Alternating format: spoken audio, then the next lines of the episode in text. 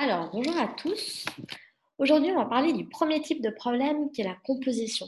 Donc, rappelez-vous, dans la théorie, on vous a donné six étapes pour résoudre un problème et on va essayer de suivre ces étapes dans ces problèmes. Exemple, donc la composition, avant tout, euh, c'est lorsqu'il y a deux éléments qui permettent de faire un tout. Exemple 1. Julie a 8 billes en verre et 6 billes en terre. Combien en a-t-elle en tout? Donc on a fait la première étape, on a lu le problème. Maintenant, on va surligner les informations importantes. Donc en jaune, tout ce qui concerne les quantités. Donc ici, ce sera 8 billes et 6. Et ensuite, on doit surligner la question. Donc ici, la, la question, c'est combien en a-t-elle en tout? Donc ça c'est fait. Troisième étape, on fait un dessin du problème. Donc Julie, elle a 8 billes en terre, donc 8 euh, billes en verre, pardon. Donc je vais les faire en verre. 1, 2, 3, 4, 5, 6, 7, 8. Et elle a 6 billes en terre. En bas, je vais faire 6 billes brunes. 1, 2, 3, 4, 5, 6. Donc c'est vraiment important de faire un dessin pour permettre de visualiser le problème dans son ensemble. Maintenant, la quatrième étape, c'était de réfléchir à quel type de problème. En l'occurrence, là, on sait que c'est la composition. Donc, prochaine étape, on réfléchit à l'opération. Est-ce que ça va être une addition ou est-ce que ça va être une soustraction? Là, on a l'indice dans la question. Combien en a-t-elle en tout? En tout, ça signifie que ce sera une addition. Donc le calcul, ce sera 8 plus 6 égale à 13. Et dernière étape, je réponds à la question qui était surlignée en vert. Combien a-t-elle en tout? Elle a 13 billes en tout.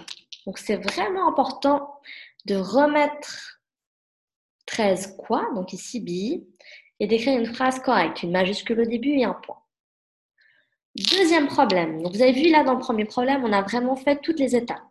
Donc, c'est vraiment important de faire, de suivre ces étapes. Ça permet vraiment de vous aider pour euh, la résolution du problème. On fait le deuxième exemple ensemble. Pierre a 15 billes en tout, dont 5 en terre.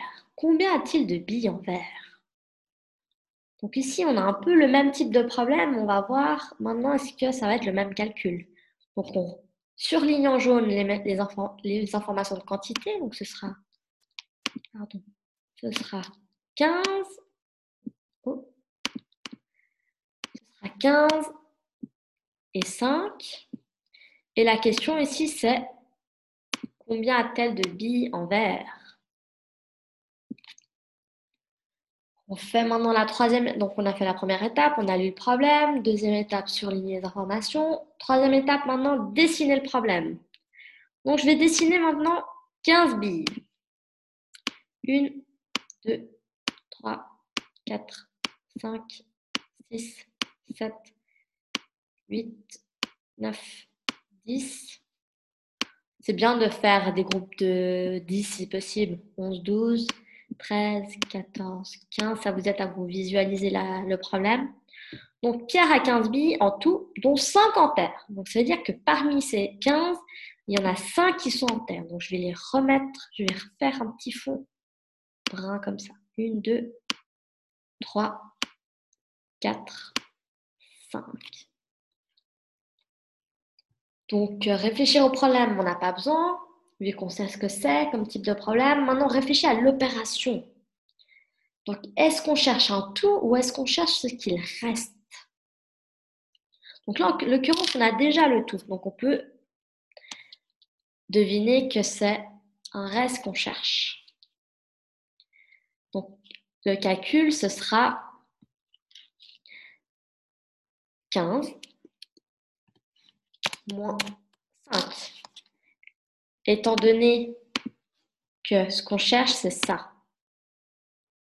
C'est ce qui n'est pas en brun. pour chercher ce qui n'est pas en brun, on fait une soustraction.